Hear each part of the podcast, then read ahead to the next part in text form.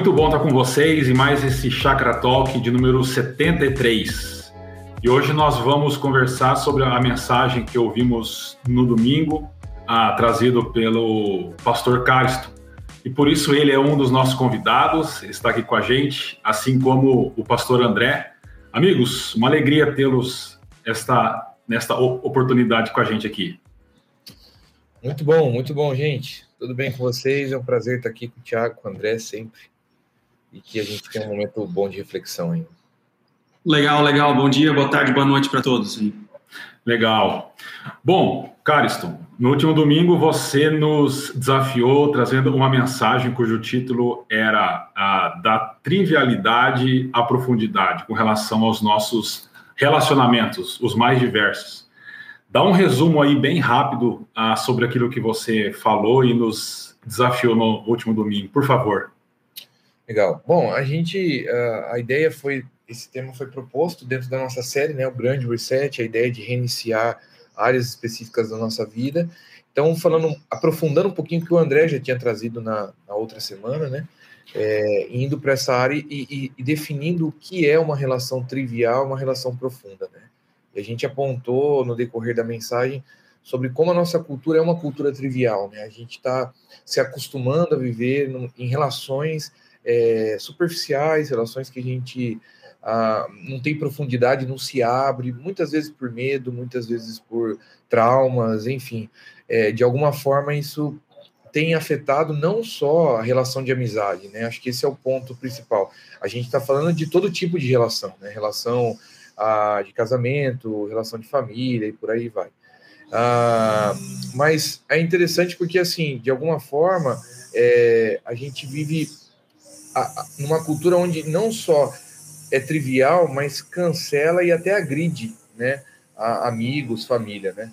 Então, essa é a realidade. E aí, como discípulos de Jesus, a gente pensou na história de Paulo e como a gente é desafiado a sair da comodidade, né? Que, que que impede às vezes os relacionamentos profundos tal e a gente até questionou motivações corretas circunstâncias favoráveis tudo isso que às vezes faz com que a gente fuja né dos nossos relacionamentos e tal. Então a gente aprofundou um pouco essa questão.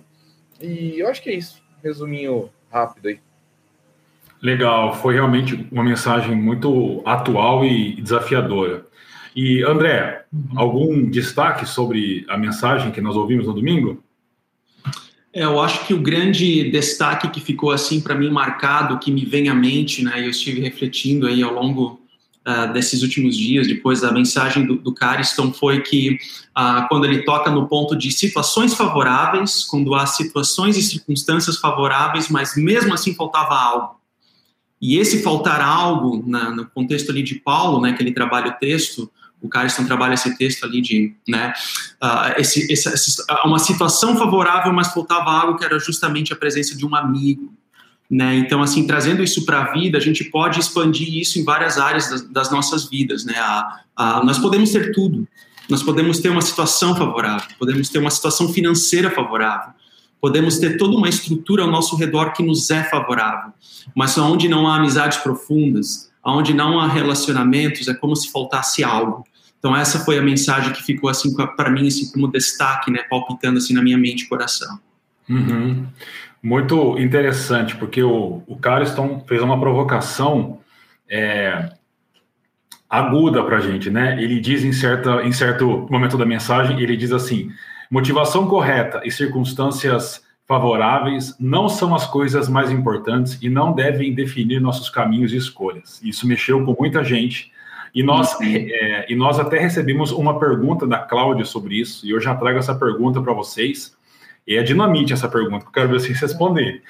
A, a Cláudia pergunta assim: Paulo tinha a motivação certa e as circunstâncias propícias, mas mesmo assim ele resolveu ir para outro lugar para encontrar um amigo, no caso Tito. Foi e não deu certo. Não é que não deu certo, não deu certo talvez de uma perspectiva, mas vamos lá. Como saber se aquela era a vontade de Deus? Como saber se estou na vontade de Deus quando optei por um trabalho com a motivação certa e as circunstâncias favoráveis e mesmo assim não tem dado frutos, sustento necessário. Ela coloca entre parênteses, neste trabalho. Cariston, você que é ocupado dessa provocação, responde primeiro. Eu quero deixar claro que eu disse que os meus amigos bons em teologia responderam. Tem dois aqui feras, né? Dois doutores na Bíblia, inclusive nosso biblista aqui, que está fazendo a âncora desse dia. Não, mas assim, é, eu, quando eu pensei nisso, eu acho que é, é um questionamento que nós temos, né? Às vezes você busca entender o que Deus quer para sua vida e aí você busca sinais e, e normalmente a gente tem a tendência de, de, de pensar em sinais claros ah, que Deus esteja mostrando, mas assim sinais positivos. Normalmente a ideia é assim, ah, então tá tá tudo dando certo, é, é de Deus mesmo, né? E, e, e, você percebe na Bíblia, não é só nessa história de Paulo, mas em outras histórias, uma história de Jesus, por exemplo, a gente até falou disso na vocação, né? É, é, que o sucesso, a, a, perspectiva, como você disse, a questão é a perspectiva de olhar, porque o sucesso perante o que a gente tem hoje, se você olhar a vida de Jesus, foi uma vida então sem sucesso. O ministério dele acaba numa morte, né? Então, é essa a realidade. Agora, a questão é essa, como a gente está olhando é, isso tudo. Na minha concepção, eu acho que a resposta é qual é a sua missão?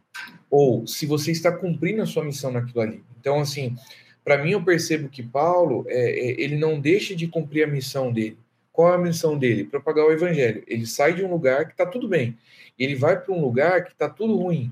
Mas ele ali, ele vive em meio, se você prosseguir ali o texto, você vai perceber que ele a, a, compartilha da história da igreja da Macedônia e ele cuida daquelas pessoas. E a sua intenção é justamente ir até Tito, que era alguém que naquele momento precisava encontrar Paulo, Paulo precisava encontrar ele. Então, assim, eu acho que a prioridade desse texto não é o sucesso do trabalho, realmente. A prioridade desse texto é as pessoas. E aí, dentro da nossa cultura, não faz sentido nenhum, né? Porque a ideia é, então eu fui, obedeci a Deus e tudo deu certo. Era isso que a gente queria ouvir.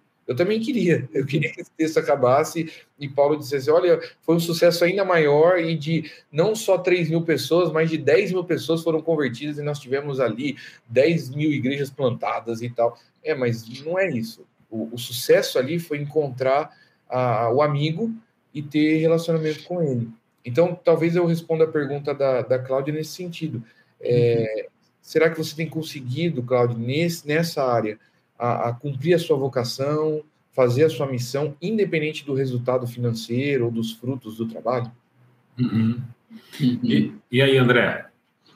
Uhum, não, legal. Uh, primeiramente, um abraço para a Cláudia né, e todo o GP Online que sempre estão acompanhando aí o nosso, nosso podcast. Um abraço para todos lá, tá? É uma pergunta muito pertinente e importante da Cláudia, que eu vou seguir nessa mesma linha de raciocínio do Cariston, tá? Então, assim, duas coisas que me vieram à mente. Uh, em primeiro lugar, o fato de não ter dado certo um trabalho uh, não necessariamente significa que Deus não aprovou, entendeu? Então, ah, Deus ele pode ter fechado uma porta do trabalho, mas, mas eventualmente ele, ele, ele, trabalhou em você em experiência, em, em, virtudes, em paciência. Deus esteve trabalhando ali com você, que são valores benéficos para trabalhar na tua vida, que serão uh, essencial no projeto ali na frente, né? Então, assim, o fato de uma porta ter sido fechada, de não ter a, a, ocorrido uma prosperidade financeira ou no negócio, não necessariamente significa que ah, Deus não aprovou aquele projeto, né? Eu aprendi uma frase com a minha esposa de que quando Deus fecha uma porta, ele abre outra de frente para o mar. É claro, é uma, é uma visão talvez romântica da vida, mas assim nos faz refletir, nos faz refletir. Então, quando Deus fecha uma porta, quem sabe Ele está preparando outra ali na frente, ocasionalmente, que venha ao nosso encontro, né? De uma forma muito mais específica e que faça a vontade dele também. Em segundo lugar, ela menciona como saber a vontade de Deus, né? Então, eu pessoalmente eu creio que Deus fala muito, falou na minha vida através de irmãos e irmãs, né? Pessoas maduras na fé que sempre me acompanharam assim quando eu tive dúvidas, conselhos e necessitei de, de aconselhamentos em diversos aspectos da minha vida, né? E até Provérbios 15, 22, que para mim é um é um versículo de estimação, por assim dizer, né? Uh, diz que os planos fracassam por falta de conselho, mas são bem-sucedidos quando há muitos conselheiros. Olha que bonito, né? Então, assim, nós podemos ter a motivação correta, nós podemos estar empolgados em abrir um negócio, nós podemos estar empolgados em ter um projeto, ah, mas quando nós procuramos conselheiros, pessoas que talvez enxerguem aquele assunto numa outra perspectiva, eles poderão nos trazer informações acerca daquilo de forma que a gente não ah, compreendeu antes, né? Então, por isso que a multidão de conselheiros encurta aquela margem para erro. Então, são duas, dois pontos específicos que a Cláudia aponta nessa pergunta e que são muito importantes, né? Então, assim, primeiro, o fato de não ter dado certo um projeto, um trabalho, não significa necessariamente ah, que Deus não aprovou. Pode acontecer, mas não necessariamente significa. Mas antes de iniciar um novo projeto, antes de iniciar um novo trabalho, antes de pensar em fazer algum planejamento na vida, por que não consultar uma multidão de conselheiros, como esse provérbio uh, nos sugere. Né? Então, esse é um insight que me vem à mente como resposta a partir dessa pergunta da Cláudia. Muito legal. É, eu, pensando sobre isso e também conversando com a Bia, a minha esposa, é, eu pensei em, duas, em dois pontos para responder a essa pergunta da Cláudia. Primeiro, é com relação ao que Paulo fala no versículo 13 do texto que o Cariston expôs para nós, que ele diz que não teve sossego em seu espírito quando ele percebeu que Tito não estava lá. E aqui a gente pode entender como algo que o próprio Espírito Santo gerou no coração do, do Paulo. Então, eu diria que o primeiro ponto é a gente precisa ter sensibilidade ao Espírito, porque é o Espírito que vai nos conduzir se nós estamos, se, se nós devemos ou não trilhar aquele caminho. E o segundo ponto, eu diria que é o preço que isso vai custar para nós. Então, Paulo estava lá, ah, fazendo a coisa certa, pregando o evangelho, a, a, a situação era favorável, mas o custo disso seria deixar Tito. Então, pensando numa situação bem ah, prática, né? Pensa em uma pessoa que tem um negócio, ele está trabalhando de modo correto, ele está abençoando pessoas, o mercado está bom para ele, mas o preço a ser pago é o casamento ou são os filhos. É. Então, se o preço a ser pago for muito caro e contrário à palavra de Deus, também é, é um indício de que a gente precisa pensar nesse caminho que a gente está trilhando. Porque eu já falei em outras oportunidades, porque para mim essa, essa questão da vontade de Deus, ela não é tão romântica como as pessoas colocam. Porque a vontade de Deus geralmente é contrária à nossa vontade. A gente precisa ter um cuidado muito grande para dizer sobre a vontade de Deus, né? Eu já ouvi muita gente dizendo assim: ah, eu quero estar no centro da vontade de Deus. o centro da vontade de Deus para Jesus foi a cruz. Então a gente precisa tomar cuidado para falar isso, não no sentido de evitar a vontade de Deus, mas de entender o que significa a vontade de, de Deus para nós. Então, para mim, o que ficou claro foi que Paulo foi, ele teve sensibilidade ao Espírito, que pode vir através de conselhos, como disse o André, e ele entendeu que o preço pago não era justo naquele momento. Então, ele opta em ir em direção ao, ao Tito. Né? É, mas é muito legal isso que você trouxe. É, uma coisa que você tocou, acho que é interessante falar, assim, porque às vezes o cara vai dizer assim, não, mas eu estou fazendo esse trabalho, abrindo essa empresa e tal, não, não tô sacrificando meus filhos, pelo contrário, eu estou pensando neles, né? Hum, Sim, mas nesse momento você está sacrificando, né? E aí a questão é, será que isso lá na frente, será que a faculdade que ele vai ter, o terreno que você vai dar, uma casa que você vai dar para ele, será que isso vai suprir a, a, a, o amor de, um, de anos, de uma vida de, que você não teve, essa relação profunda que não houve, né? É. Então, acho que essa é a questão. Paulo é, é, foi até um amigo mesmo, que, e assim, não faz sentido. Eu sei que a gente toca num ponto muito delicado, porque hoje, assim, não, nada a ver, sacrifique o que for preciso para você chegar em algum lugar, né? Mas para Deus, a prioridade são pessoas. Jesus morreu por quem? Por pessoas. Então, se assim, o evangelho ele só é propagado, ah, eu vou, não, eu vou morrer pelo evangelho e vou sacrificar toda a minha família. Sim, mas o evangelho é para pessoas, inclusive para sua família, né? Uhum. Então, é, é e pensando, por exemplo, nessa situação de um pai que, que, que trabalha para dar coisas boas para os filhos, talvez esse pai ou essa mãe mãe também faz a mesma coisa, eles podem confundir aquilo que os filhos querem daquilo que os filhos precisam. O que os filhos querem, eles querem videogames caros, eles querem brinquedos caros, eles querem essas coisas, mas é. o que eles precisam? Eles não precisam dessas coisas, eles precisam de um pai, de uma mãe e de família perto deles. Né? Então, a vontade de Deus, eu acho que a gente precisa, uh, vou usar uma palavra que eu nem sei se existe aqui, desromantizar. Uhum. Ela deve ser seguida, ela deve ser buscada, ela é boa, agradável e perfeita, mas às vezes a gente precisa, antes de experimentar tudo isso da vontade de Deus, lutar contra as nossas próprias vontades. Mas essa, essa sua é, é, provocação foi muito boa, Carlos. Fez a gente pensar bastante sobre isso. Bom, mas avançando uhum. também, o Cariston ah, mencionou que na experiência pastoral dele, André, e essa vai para você, ele se deparou com ah, cristãos que é, muitas vezes não desenvolvem relações profundas, mas ficam na superficialidade. Essa foi a, a experiência do, do, do Cariston. E a sua, André? Uhum. É, essa é uma, uma pergunta assim de um é um leque bem amplo, né? Porque cada um pode trazer uma perspectiva da experiência pastoral que a gente tem, né? Agora, um ponto específico que me chama mais atenção no contexto de chácara, né? Se eventualmente há alguém nos ouvindo que é de outro contexto, talvez tenha outra experiência, mas agora pensando em chácara, né?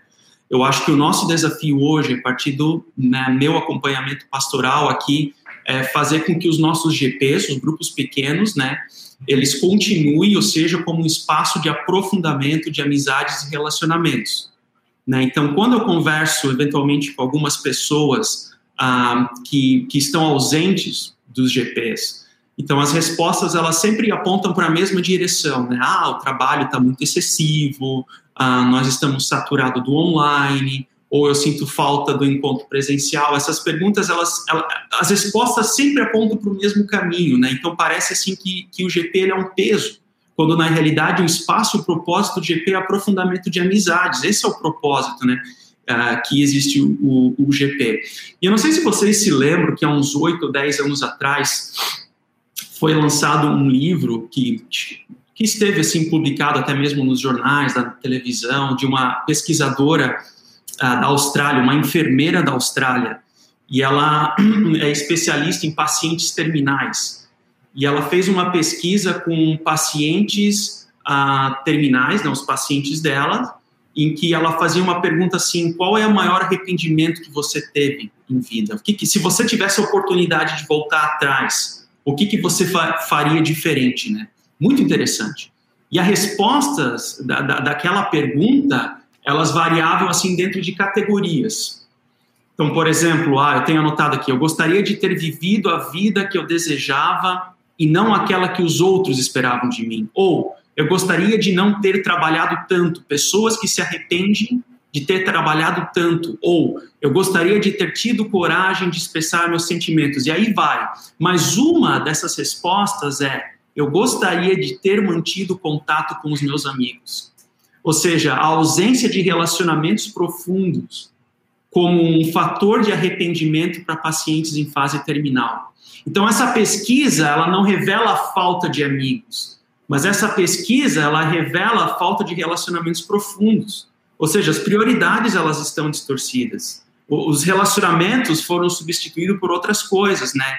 E, e, e, a gente vê isso acontecendo quando eventualmente um GP ele fica em segundo plano, onde é um espaço por si só para a gente né, nutrir amizades, se aprofundar em relacionamentos, e esse é o risco que a gente cria, né? Que a gente precisa tomar cuidado para que a gente também não entre nessa estatística, né? De eventualmente olhar para trás e ver, poxa, eu acho que relacionamentos saudáveis aqui foi algo que faltou na minha vida e, eu tive a oportunidade para isso. Então, assim, é uma, é, é, um, é uma análise com um tom de, de, de, de, exortação, com advertência, mas com muito amor também, com muito amor. É, eu, eu, a minha experiência é que as pessoas optam muitas vezes pela superficialidade com medo da vulnerabilidade, porque a gente tem é, relações pessoais moldadas pelas redes sociais, nas quais nós nos apresentamos como de fato nós não somos. E relacionamentos profundos, como nós ouvimos no domingo é, exige a, a, que nós sejamos quem de fato somos diante das pessoas. Isso é, nos torna vulneráveis, porque nós não somos pessoas só com, a, com méritos ou com, com características boas ou positivas. Também temos problemas. E relacionamentos profundos exigem que esses problemas também sejam expostos. Então, eu acho que as pessoas optam pela superficialidade no movimento de defesa delas mesmas. Então, eu acho que a gente precisa comprar a ideia de vulnerabilidade. Até porque é, é impressionante sempre quando eu leio o texto de Jesus lá no Getsemane com os seus discípulos, e ele pede ajuda para aqueles três. E os três estão dormindo, mas Jesus ali se mostra vulnerável porque ele precisa de amigos para passar por aquele tempo. Né? Então, eu acho que a gente precisa perder o medo ah, de, de, de sermos vulneráveis para que possamos realmente ter relacionamentos mais, mais profundos, né? Porque o, o próprio Cariston falou que ele já testemunhou, e eu também, infelizmente, relacionamentos conjugais superficiais. E é interessante porque, assim, interessante não, eu acho que é aterrador pensar que casais, por exemplo, têm relação sexual, mas o relacionamento pessoal deles ah, é um relacionamento superficial isso inverte algumas ordens e, e cobra um, um, alto preço para o casal, né? Cariston, alguma coisa mais sobre isso, meu amigo? Eu, eu acho que você está falando assim, você entra num, num, ponto que, é, que tem a ver também com a nossa cultura hoje, né? É, o, o que, que o pessoal tem? Cara, eu quero ter relação sexual com quem eu quiser, porque eu quero experimentar essa profundidade com a pessoa antes de casar. Aí justamente ele experimenta a parte do prazer e não experimenta o resto, né? Então, assim, é, e, e, aí quando casa, acha que talvez, ah, então eu conheci sexualmente, tá tudo bem, agora esse casamento vai dar certo. Mas aí é o que você falou, vive uma vida pessoalmente trivial, né? Cada um com as suas coisas, cada um do seu jeito. Isso não é um relacionamento profundo, isso não vai dar certo. Não vai ter sacrifício um pelo outro. E quando, e quando a relação sexual acabar? E quando, é, por algum motivo de doença, por alguma situação na vida, quando a gente fica um pouquinho mais velho as coisas já não funcionam, quando, como a gente, é, quando é jovem, enfim, são N fatores que vão atingindo a vida de um casal, né? E se não houver um relacionamento profundo ali, e não no sentido sexual, mas também de amizade, de companheirismo, de se abrir, de contar um com o outro, de lutar as mesmas lutas, cara, não vai durar. E é o que a gente está vendo. Casamento com 50, 60 anos, de, as pessoas chegam nessa idade falando assim: ah, você quer saber, eu quero viver minha vida. Mas como assim? Você não, você não tinha uma profundidade com essa pessoa? Essa pessoa não faz parte da sua vida? Como uhum. você larga assim, né? Mas é a realidade que a gente está vendo, né? É. Uhum. Então, relacionado a, a isso, Cariston, você trouxe uma fala do Tim Keller para nós, bem interessante. Né? O pastor Tim Keller ele diz: não é possível desenvolver o relacionamento profundo e tomar decisões unilaterais ou impedir que o outro em nada opine em relação à maneira como você leva a vida. Ah, a pergunta é assim, então, por que, que uma relação profunda precisa da participação de outras pessoas em nossas vidas e em nossas escolhas? Isso não interferia de algum modo na nossa tão famigerada ah, liberdade? É. Então, eu eu acho que esse é o ponto. O, o eu até mencionei né, a série do Relacionamentos Líquidos, ah, quando o Ricardo, o pastor Ricardo Agreste traz essa ideia do, do livro do Zig, Zig von Malt. Ah, mas uma coisa que é legal que ele, que ele fala nesse, né, nessa série é que ele diz assim: é, talvez a gente está trocando a palavra liberdade por individualidade. E eu acho que essa é a questão. É, é claro que é ruim alguém se interferir na minha vida quando eu quero o respeito da minha individualidade. Eu quero fazer as coisas do meu jeito, conforme eu quero, conforme aquilo que me dá na cabeça, né? É, aí parece que está interferindo na minha liberdade, mas é impossível. É impossível a gente ter um relacionamento profundo sem o outro, de alguma forma, a, a, a trabalhar naquilo que a gente pensa, influenciar naquilo que a gente tem como atitude. O André trouxe até muito bem uma questão, isso é conselho, ouvir conselhos é algo bom para a gente, é algo bom para a gente ver. Às vezes a nossa visão está ofuscada diante daquilo que a gente quer tomar como decisão, porque o nosso coração está voltado para aquilo ali, e de repente um conselho de alguém, uma opinião de alguém sobre aquilo pode nos ajudar. Às vezes a gente tem uma posição ideológica e diz não é isso, é isso, é isso, é isso, porque a gente está voltado para essa situação, mas quando a gente ouve a opinião de alguém diferente, com um relacionamento profundo, com pessoas que estão próximas de nós, isso pode fazer com que eu enxergue a vida de um outro modo, né? Uhum. Então, então sim, é, é, eu acho que relacionamento profundo só é possível quando há interferência do outro a, a, na, opinando na minha vida, né? Uhum. André, na sua, uhum. na sua experiência, por que que, por que, que é, a participação de outras pessoas em nossas vidas uh, se torna tão importante? Olha, deixa eu puxar aquele gancho que você deixou, Tiago, de uh, referente a Jesus. Né? Você trouxe esse exemplo de Jesus que foi ao encontro dos amigos que estavam dormindo, ah, porque ele precisava daquele contato de amizades. Olha, veja que profundo é isso. Né? Se Jesus, sendo verdadeiramente Deus e verdadeiramente homem, precisou dos, dos relacionamentos profundos, uh, por que eu me devo dar ao luxo né, de não precisar ter relacionamentos profundos? Ou seja, eu estou me colocando como alguém mais forte que próprio Jesus. Né? Então, isso não é uma questão de interferência da minha liberdade, mas é uma forma, uh, quando há pessoas, né, irmãos juntos ao meu redor, conselheiros, né, me, me auxiliando, interferindo no bom sentido do termo, né? uma interferência no bom sentido, de dando conselhos sábios, ah, encaminhamento, direcionamentos da minha vida, isso não é interferir na liberdade. Do contrário, isso é uma forma de, de, me auxiliar a compreender qual é a vontade de Deus na minha vida. Então, isso é liberdade. Isso não é uma interferência no âmbito negativo, mas isso é liberdade, né? E eu gosto de dizer que, pessoalmente, na minha caminhada cristã, eu sou um dependente químico de, de conselhos, né, de conselheiros cristãos assim mais experientes, né? porque eles sempre orientaram o meu coração para o lugar certo. Né? O Jeremias já falava, enganoso é o coração. Então, quando eu, antes de ir para o seminário, eu estudava comércio exterior, e ali no, no, na faculdade você identificava os nichos de mercado, né? Então, assim, certa vez eu cheguei para um amigo mais experiente, né, que, que eu tinha, assim, via como uma autoridade cristã na minha vida, assim, e, e, e em dois ou três minutos eu expliquei com toda a empolgação do mundo meu plano de negócios, assim, né? Ó, oh, eu vou fazer isso, aquilo, e eu estava pronto de que no final daquela explanação ele daria um joinha para mim e dissesse, olha, muito bom, que demais. Mas, gente, aquele, quando eu terminei, aqueles dois, três segundos de silêncio falaram muito para mim.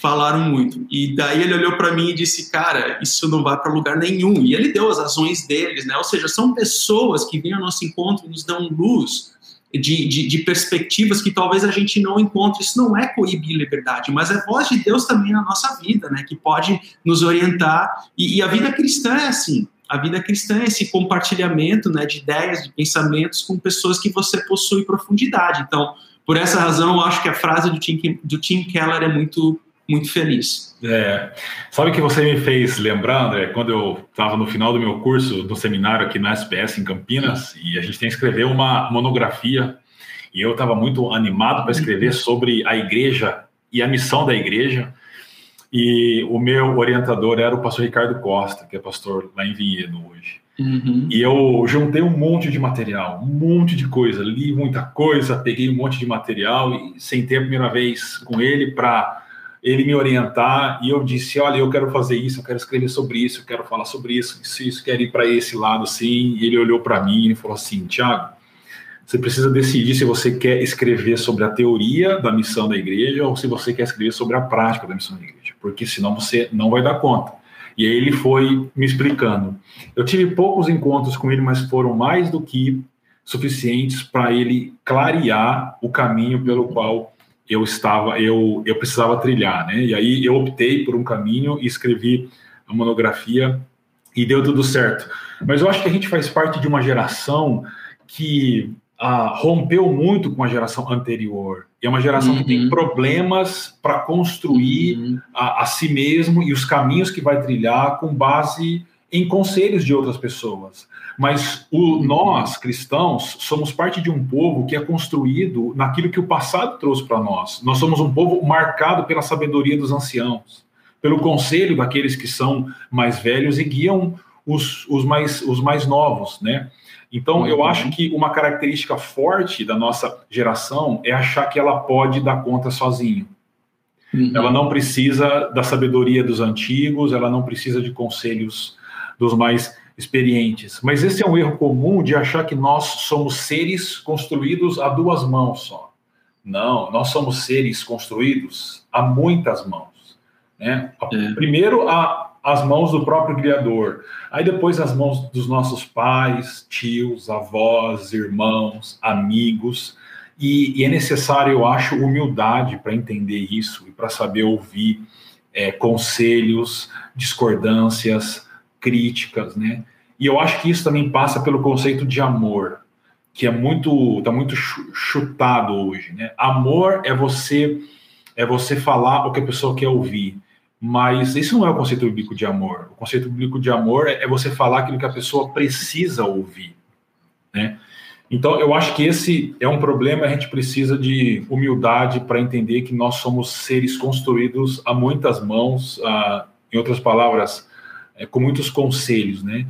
E a Bíblia diz, como o é. André já destacou, que sábio é aquele que busca conselhos e uhum. ouve é, conselhos.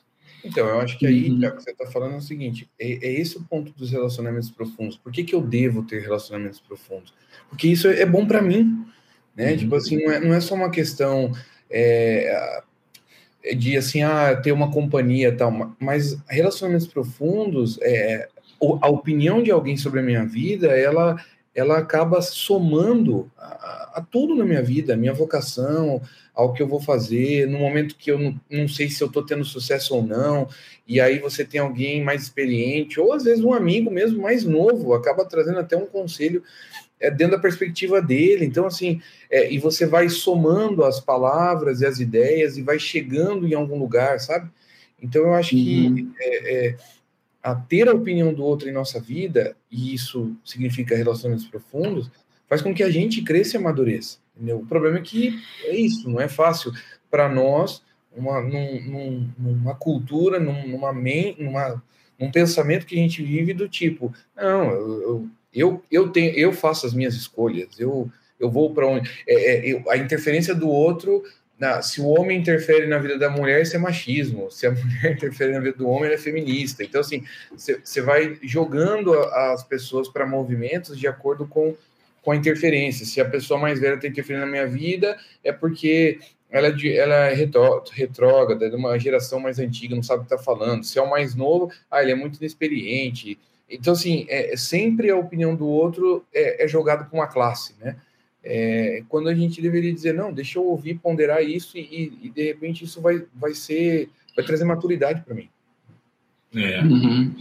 Mas, Tiago, você pontuou um detalhe que é muito, muito importante. É o erro da nossa geração de não ouvir prontamente né, as gerações mais, mais velhas. E eu não estou falando apenas no âmbito pessoal, mas assim pensando no, no âmbito profissional também. Né? Ah, então, assim, pastores, pensando aqui do nosso métier, né, pastores que querem, uh, que não querem ouvir gerações mais, uh, de pastores mais maduros, né, assim, pastores mais maduros, eles compreendem, eles vivenciaram situações na vida que nos ajudam a aliviar sofrimentos, ou em outras áreas, né, nós estávamos aqui no bastidor conversando sobre ser, sobre comunicação, né, um, hobby que eu tenho pessoal é de, de ouvir os cronistas esportivos na rádio, eu gosto disso, né? Uma coisa assim que eu tô ali lavando louça, investido no casamento e ouvindo debate esportivo, né? No radinho, assim, é uma coisa que eu gosto de fazer. Então, assim, como é que você quer ser um radialista, um comunicador e não ouvir as outras gerações que, que existem, assim, pessoas, uh, comunicadores aposentados, assim, que são verdadeiros pelés naquelas áreas, né? Ou como é que você quer administrar uma empresa sem ouvir uma sabedoria de alguém que já passou por aquilo, só porque ele não vivenciou essa era da tecnologia que nós temos hoje? Não. Então, o conselho de pessoas mais sábias, ela nos ajudam quando nós estamos abertos para ouvir, né? Quando nós estamos abertos até para não ser, apenas ser elogiados, mas também exortados, advertidos, corrigidos. Isso nos ajuda a aliviar sofrimentos. Então, esse é o ponto importante. A gente não dá tanta cabeçada na parede, né?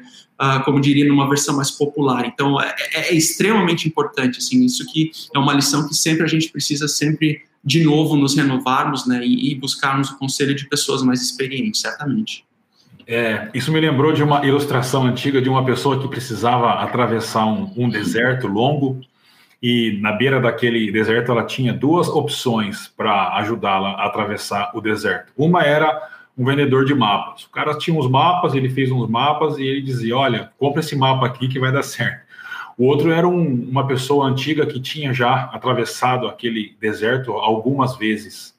E a decisão da pessoa foi comprar um mapa, ah, porque era um pouco mais barato e ele estaria à frente de tudo, né? As decisões seriam deles. E o resultado trágico foi que tal pessoa morreu no deserto porque se perdeu. Uhum. A nossa geração tem comprado mapas ao invés de ouvir os guias uh, e, e, através uhum. de relacionamentos profundos, né? Esse é um, é um problema. Bom, uhum. mas o, o Cariston também trouxe para nós, deixou esse, é, esses problemas para a gente solucionar aqui no, no Talk. Ele pontuou três textos no Novo Testamento que apontam para problemas de relacionamentos ah, entre os discípulos de Jesus Cristo. Né? Então, por exemplo, em Atos capítulo 6, versículos de 1 a, a, a 7, de 1 a 6, de 1 a 7, quando a igreja começa a avançar, a gente tem aquele problema das viúvas. As viúvas a, gregas, é, cristãs gregas, estavam sendo é, esquecidas na distribuição do alimento diário, isso era intencionalmente, enquanto as viúvas ah, dos judeus estavam recebendo o alimento diário. Ah, também é, o Carson trouxe um, uma treta brava que rolou entre Paulo e, e, Barnabé por causa de Marcos, lá em Atos capítulo 15, versículos 36 a 41, e o negócio foi tão bravo que Paulo foi para um lado e Barnabé foi para outro. E, e por fim, ele trouxe também um problema que nos é narrado lá em Gálatas capítulo 2, quando, quando é, é Paulo e, e, Pedro têm um problema porque Pedro toma partido de maneira preconceituosa quando chegam alguns ah, cristãos que são mais, mais conservadores e, e, ainda defendiam a circuncisão de alguma forma, assim. E Paulo então exorta Pedro de uma maneira muito ah, intensa, né, naquele texto lá.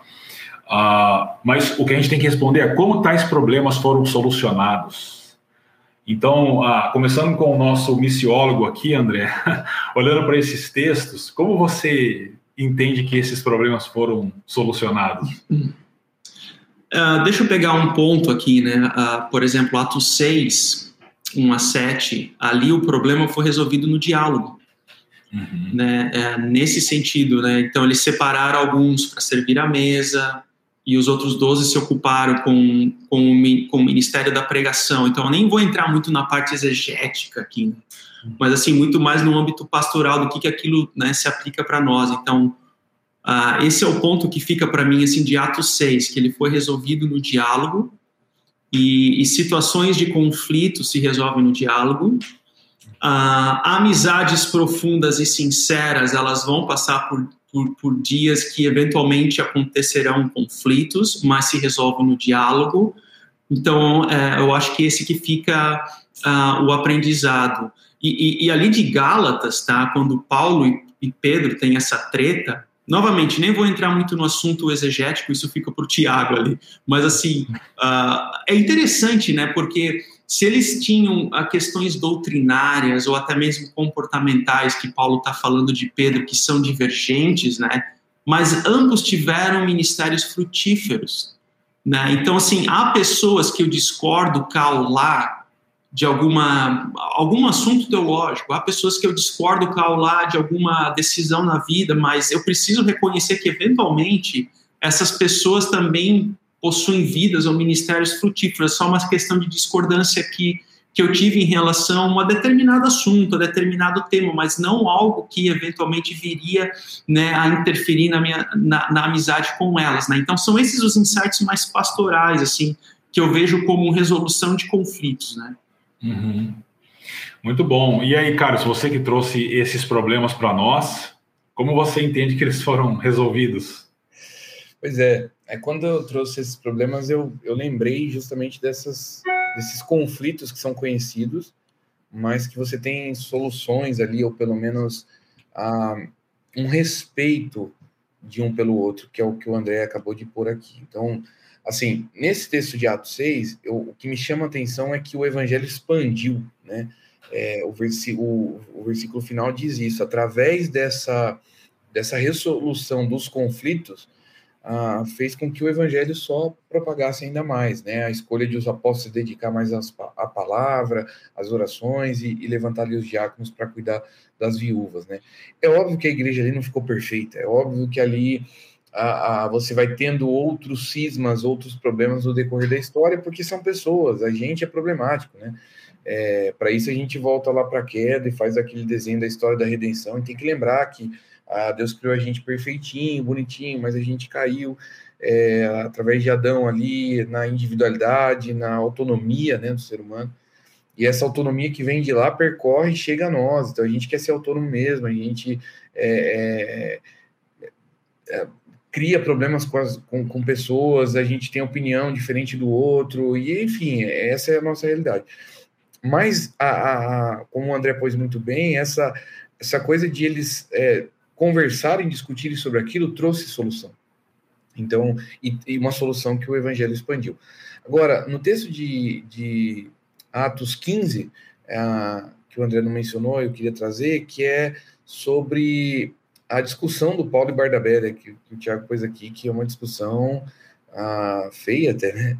Eles, assim, é, discordam de, de levar o Marcos, e o que parece ali que Marcos trouxe uma decepção muito grande para Paulo, ao ponto de dizer não, esse cara não dá para levar, ele, ele não não faz o negócio, ele vai atrapalhar o nosso chamado, o nosso ministério, aquilo que a gente tem que fazer. E o Bardabé, eu acho que mais misericordioso, diz não, vamos dar uma chance para ele. Então, a gente a, a, ali assim a gente não tem uma noção de quanto tempo se passou. A questão é que quando a gente chega em 2 Timóteo, capítulo 4, é, versículo 11, você tem ali a, a Paulo dizendo sobre no final da sua vida, pedindo né, para Timóteo a trazer algumas coisas, traga os livros para mim, vem me visitar, muitos me abandonaram, e ele diz assim, traga-me o Marcos, porque é último ao ministério, né? Então é interessante, assim, como, como Paulo, ah, num determinado momento da sua vida, olha para aquilo que aconteceu lá atrás e não tem a vergonha de reconhecer que ele errou. Eu acho que a, a uma das coisas que eu aprendo com isso é que para resolver conflitos, é, é a gente reconhecer que a gente erra também, que a gente peca, que a gente pode falhar, né? A dificuldade que a gente tem hoje em minha comunidade ou, ou, em qualquer âmbito de relacionamento é que a gente tem dificuldade de reconhecer que a gente erra e dizer, olha, verdade, é, é, a sua posição estava certa. Naquele dia eu até não aceitei, mas hoje eu estou aceitando. Então é, é, é, é, o que eu percebo de Paulo. E o texto de Gálatas 2, 11, é, e aí o Tiago pode trazer a discussão de alguns pontos teológicos que existe ali, mas é quando o próprio Pedro, na sua carta, em 2 Pedro, ah, no capítulo 3, versículo 16, de 15, né? 15 e 16, ele está falando sobre os cristãos terem uma mente, paciência no Senhor tal. E aí ele diz assim: como também o nosso amado irmão Paulo lhes escreveu com sabedoria que Deus lhe deu Peraí, é, é o Pedro que foi reprimido por Paulo. É o Pedro que poderia dizer assim, pô, tá me tirando? O cara, o cara me reprimiu na frente de, das pessoas da minha igreja, né? Eu sou um apóstolo, eu sou um cara que andou com Jesus. Em Pedro, eu percebo humildade. Ele continua dizendo sobre Paulo, ele diz assim, ó, e ele escreve da forma em todas as, da, da mesma forma em todas as suas cartas, falando nelas desses assuntos. Suas cartas contêm algumas coisas difíceis até de entender, aos quais os ignorantes e instáveis torcem, como também o fazem com as demais escrituras. E ele continua dissertando o texto, mas é interessante que ele olha para as cartas de Paulo como um texto de sabedoria, e ele entende que Paulo era alguém sábio. Quer dizer, alguém que reprimiu ele, mas era alguém sábio. Isso é humildade.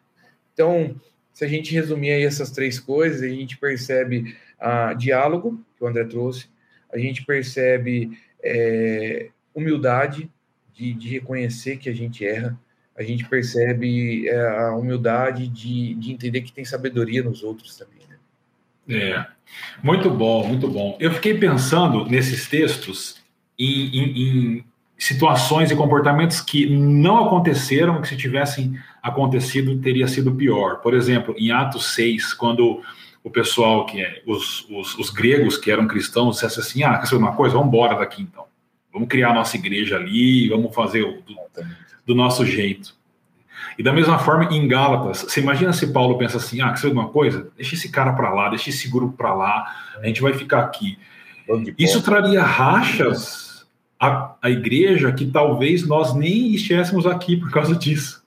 Uhum. Entendeu? Mas a opção foi: não, a gente precisa resolver. E no caso de Atos 6, vamos buscar conselhos dos nossos líderes, os apóstolos, né, que ouviram os outros, como disse o, o André, e a, so, e, a, e a, solução surgiu, e como disse o Cariston, o evangelho continuou sendo propagado. Né? E no caso de Gálatas, poxa, Pedro e Paulo, os, os, os, grandes dois apóstolos, a missão continuou com eles, e isso foi muito importante, foi fundamental para a nossa história, para a história da igreja. Né? E em Atos, é interessante que não há, o, o, Atos 15, né, na treta de Paulo com Barnabé, é interessante que não há uma solução ali.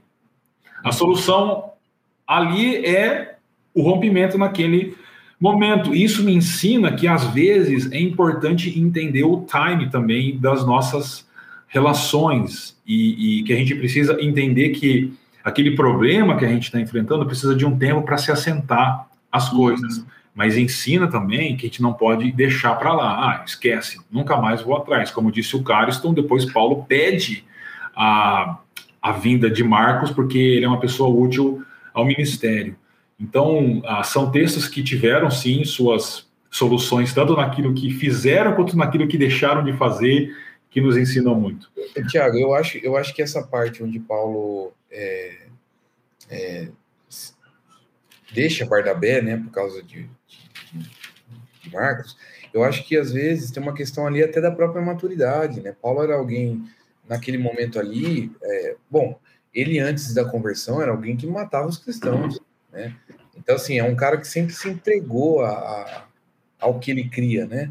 É, então, assim, poxa, no final da vida, ele, ele pede o Marcos, o Marcos que lá atrás ele discutiu com o Barnabé e, e foi para um outro caminho, é, talvez isso daí para mim mostre reconhecimento de que ele errou. E aí eu acho que é o que o André falou, vocês trouxeram, de que a gente mais jovem deve estar disposto a ouvir alguém mais maduro, justamente porque essa pessoa já viveu coisas que eu nesse momento ainda não vivi, né?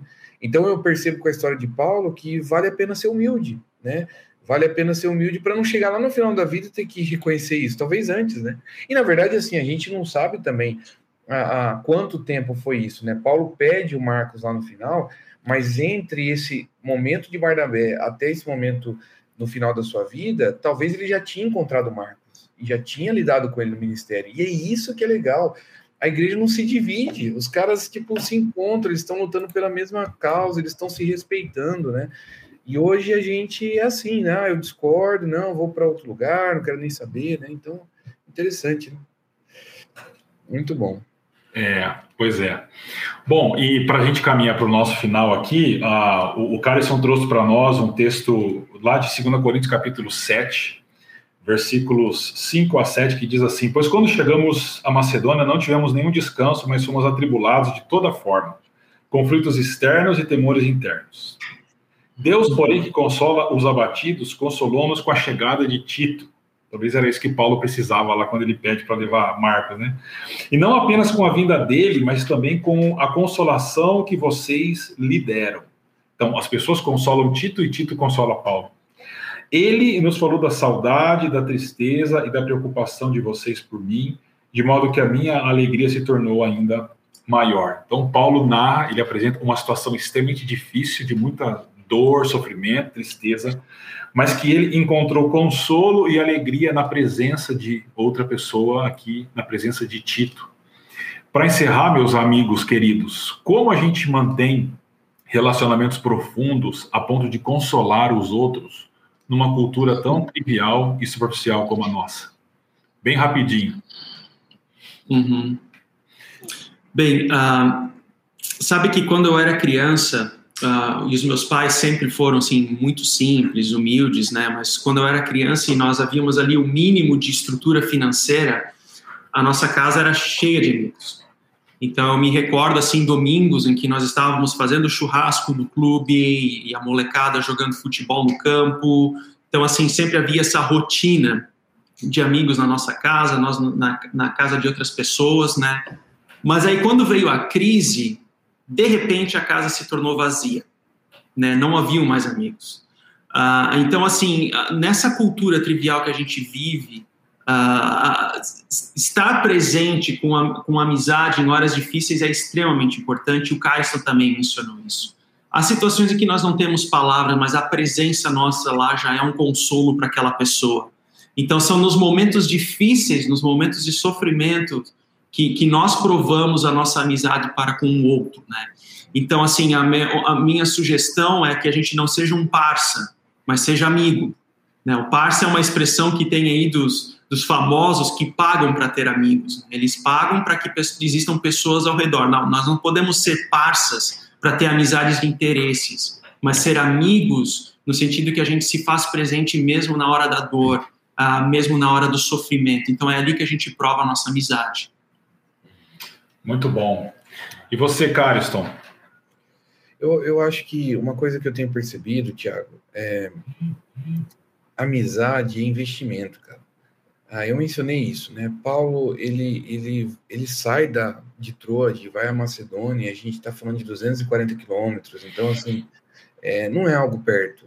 Um, e na, naquele momento, é, de barco, de navio, de, sei lá, de a pé, de cavalo, ele levou dias, ele, ele, isso, isso tem um gasto, né? Se fosse hoje, na nossa realidade, é um gasto ali de você pôr a gasolina, vamos ser sinceros que a gasolina está bem carinha, né? Mas assim, é, é, pedágio, é, qualquer realidade é, gasta tempo, você tem que deixar um pouco do seu trabalho, ele teve que deixar ali o seu, seu conforto, né? E aí é aquilo que eu falei, a comodidade ela não pode impedir as nossas relações. Então, assim, como ser consolo de Deus né, numa relação trivial é a gente sair da comodidade, é a gente entender que amizade é investimento, né? Eu converso com pessoas, às vezes, ah, que dizem, vocês já devem ter ouvido isso também, de pessoas da comunidade, fora da comunidade, que dizem assim, ah, eu não tenho amigos, não tenho relações profundas, eu não, eu não tenho, ah, eu tenho só dois ou três que, que era lá da minha cidade. É, então, por quê? Porque falta investimento. Amizade é, é, abrir o coração. Ah, mas eu tenho medo de me abrir. Então, mas por quê? se é alguém de Jesus, você sabe que a vida é na eternidade, vamos abrir o nosso coração. É claro que eu não estou dizendo vai encontrar alguém na rua e sair abrindo o coração, mas é, é, é investir, é, é, colocar tempo, é ir em direção. Né? É, isso tem a ver com a missão. Ser consolo de Deus na vida de alguém, é, investir em amizade profunda, tem a ver com a missão. Com a missão de Deus a, que é dada a você e que você enxerga na vida do outro. Né? Uhum. Então, Acho que é isso. É. Eu diria que nós precisamos restabelecer as prioridades. Eu lembro de um momento muito difícil que eu passei na minha vida e um amigo esteve comigo. E eu não lembro de nada que ele falou para mim. Lembro de nada do que ele falou. Eu lembro dele comigo, do meu lado. Só isso. E isso foi muito importante para mim. Uhum. Depois esse amigo se tornou meu padrinho de casamento e é um cara assim que eu tenho um amor e um respeito muito grande, mesmo não vendo com frequência. Então, pessoas são sempre prioridades para nós, porque pessoas são prioridades para Deus e devem ser para nós também como discípulos de Jesus. Uhum. Bom, muito obrigado, meus amigos. Foi mais uma vez um prazer estar com você aqui, Cariston. Obrigado pela mensagem que você trouxe para nós no domingo. Obrigado, André, pelos seus insights sempre tão interessantes, profundos. Agradecemos também ao Aquila, o atleticano que está aqui nos bastidores, nos ajudando e torcendo para o Atlético ser campeão brasileiro esse ano. E mande suas mensagens, as suas perguntas para o Talk, é chakra.org barra Talk. Ah, no próxima semana nós vamos conversar sobre é, como nós nos movemos da ansiedade à confiança nesse tempo em que temos é, vivido. Te convido a, a estar com a gente em um dos nossos encontros no próximo domingo, às 9, às 11 ou às 19 horas, e enviar suas perguntas para o Chakra Talk e compartilhar esse nosso encontro de hoje, esse nosso bate-papo em suas redes sociais, com seus amigos, com o seu GP também, tá bom? Um abraço, muito bom estar com vocês. Deus abençoe todos vocês. Até mais.